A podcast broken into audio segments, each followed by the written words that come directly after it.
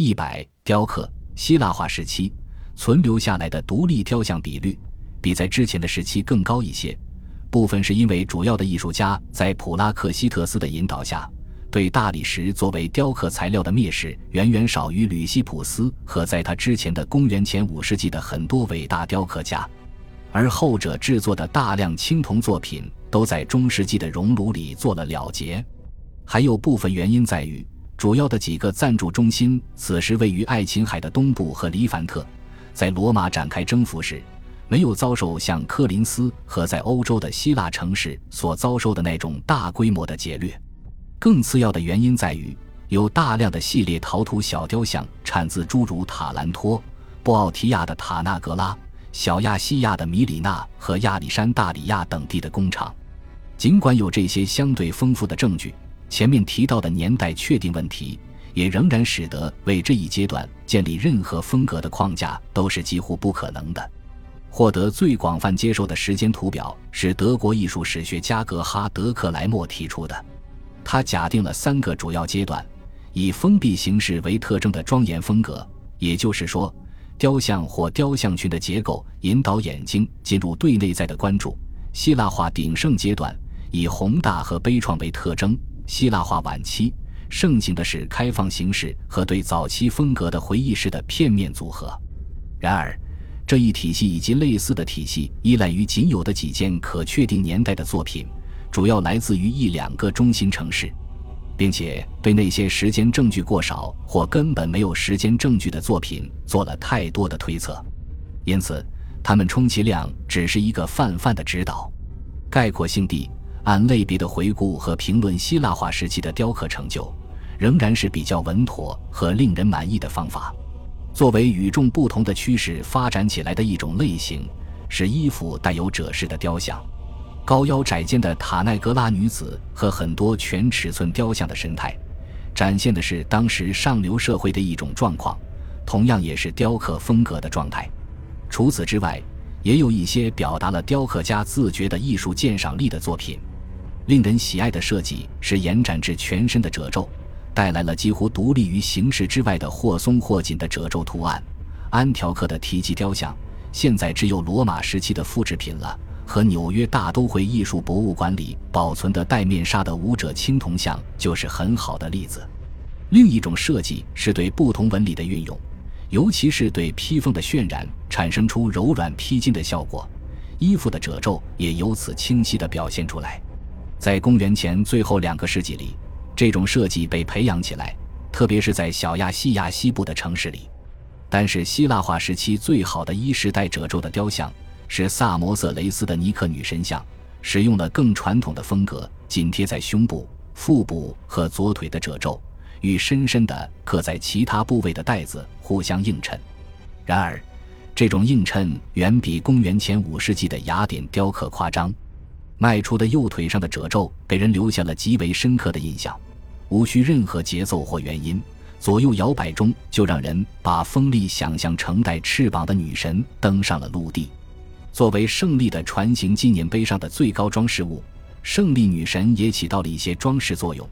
而这座纪念碑只是岩石和海水组合风景中最引人注目的部分，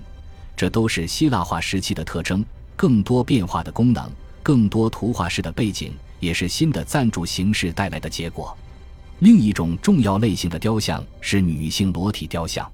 普拉克西特斯备受称赞的奈达斯的阿弗罗狄忒雕像，是希腊化时期一系列阿弗罗狄忒形象的先驱，包括西兰尼的美女雕像和卡皮托里的维纳斯所纪念的具有自我意识的装腔作势的女人。一个有趣的变体是蹲着的女神。有些人认为是公元前三世纪一个比提尼亚雕刻家的作品。前屈的有力的膝盖、抬起的右臂和压低的左臂、突然扭转的头和腰部的扭摆，在真实的肉体褶皱下得到了突出和强调，产生了紧张和急迫运动的效果。这在吕西普斯之前的任何雕像中都是不可想象的。同样不安却更为细致的是庄严的米洛斯的阿弗罗狄忒。这是公元前两世纪晚期的作品，在这里，稍稍扭曲的躯体松松垮垮地贴在臀部上，并一直拖曳到向前迈出的左腿上的宽大褶皱布料，都只是这件复杂作品的一部分。人们还得想象那丢失的手臂，肯定是伸向一侧，或许手中还拿着青铜盾牌。女神喜欢自己在盾牌上的形象。所有在之前几个世纪里被认为是不庄重或降低身份的主题，现在都进入了雕刻家的题材库。熟睡的人物。醉酒人、丘比特、老妇、暴徒和阴阳人，还有一些更幽默的主题，比如保存在纽约的熟睡中的可爱天使，比奥修斯的著名的男孩与鹅，以及宁芙女神与萨特之间的各种嬉戏打斗，都更容易令评论者想到18世纪的洛可可风格。实际上，它们也象征着同一类型的轻松愉快，几乎就是轻佻的品味。很多肯定是为了讨富裕的私人收藏者的欢心而设计的，某些更丑的和令人恐惧的主题，可能也是出于同样的目的。他们易于被看成是希腊化现实主义的代表，但只要看一眼保存在罗马特尔莫博物馆的拳击手青铜雕像，他那令人瞩目的伤口、夸张的肌肉和精美整齐的发型，都反映出，甚至在此时。希腊雕刻家对类型的关注也多于对真正外貌的关注，类型在肖像领域并不是太重要，一部分是因为受到了吕西普斯及其学校活动，包括他兄弟利西斯塔特斯的激励。据说是他发明了依据人脸提取模具的方法。雕刻家们在对个人的性格塑造方面开辟了新的天地。一个很好的例子是演说家和政治家德摩斯提尼的雕像。制作于约公元前二百八十年的雅典，我们现在只拥有复制品。严肃的表情、皱起的眉头和佝偻的肩膀都很好的印证了普鲁塔克在传记里的描述。他紧握双拳的雄辩姿势，表达了对马其顿帝国主义进行无望抗争的悲剧特征。其他肖像佳作的复制品还包括在卢浮宫修复的哲学家克里希普斯的坐像。但最值得注意的是一系列宫廷肖像，从吕西普斯制作的浪漫的亚历山大头像到巴克特里亚和印度国王头像，前者头部稍轻，眼睛向上看，发丝涌动；后者则是现实主义和理想主义的完美结合。正如在较早时间里希腊肖像制作人所感到的，全身像对表达人物性格是必要的，因此雕刻的肖像一直是全身像。但随着时间的推移，雕像越来越强调面部表达的质量，也越来越倾向于表现皱纹、痛苦和公元前五世纪的艺术家们所要掩盖的其他特征。另一种深受吕西普斯影响的雕刻类型是群像。吕西普斯对第三维的利用，以及他与合作者为纪念亚历山大远征而雕刻的公认著名的青铜群像，为所有艺术大师的群像铺平了道路。其中两个、三个或更多的人物被安置在复杂的关系中，这种关系需要观者持有一种新的态度。佛罗伦萨的摔跤手、特尔莫博物馆的路德维希的高卢人和精美的罗德岛作品显示了对迪尔克的惩罚。反映在那不勒斯的罗马复制品里，不能反从一个视角进行全面的欣赏，而必须从所有角度进行研究。路德维希的高卢人的原型与卡皮托里博物馆的垂死的高卢人的原型，构成了为纪念国王阿塔鲁斯和欧美尼斯的胜利而在帕加马树立的巨大雕像群的一部分，也展现了希腊化时期群像作品的更多侧面，特别是对戏剧场景和精心对照的喜爱。高卢酋长杀死妻子，然后把剑刺入了自己的胸膛，誓死不降。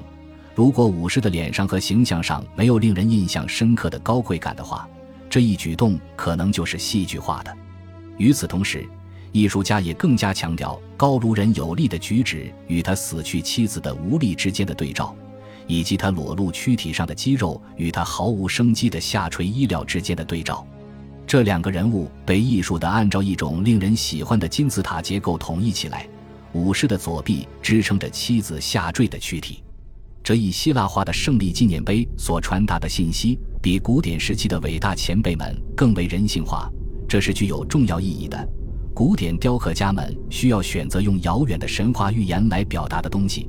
不仅被帕加马真实的高卢敌人表现出来，而且还带来了对他们的同情，因为他们独特的相貌、勇气以及尊严。其他群像表现出对恐惧越来越多的强调，例如在此之前，古老的马西亚斯神话在更早、更温和的舞台上，表达的是长笛的发明和萨提尔与阿波罗之间的音乐比赛，但此时却发展到了令人恐怖的高潮。很多复制品证实，可能还是在帕加马曾经存在过一个这样组合的群像：惊恐的马西亚斯被吊在树上，一个残忍的。秃头的西叙亚奴隶正在磨刀，就是那把要用来活剥他皮的刀。阿波罗冷酷地坐在一旁。在浮雕方面，亚历山大石棺明显是为亚历山大在西顿的附属国国王而雕刻的，揭示了希腊化早期阶段的很多重要发展，展现活着的和死去不久的名人的真实事件，准确刻画民族服装和武器细节。都预示了帕加马的高卢人以及最终的罗马帝国时期的历史题材浮雕的出现，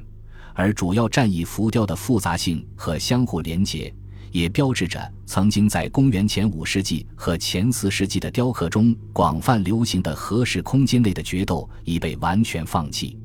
一种结果是，背景的重要性大大降低，而这在古典时期的浮雕中是必须的衬托。这种发展在帕加马大祭坛的雕刻上达到了极致。设置在蹲坐外面的巨大横饰带，叙述着神和巨人的战争的古老主题，却是用古代艺术中无与伦比的夸张和威武的气势来表达的。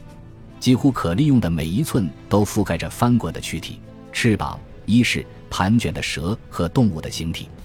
一切都带着情感被渲染到纹理中。例如。通过纹理，我们能够区分出同一块布料上的绒毛和平纹。这种效果毁掉了蹲坐的视觉功能，使祭坛的上部结构好像是漂浮在雕塑的无限喧嚣之上。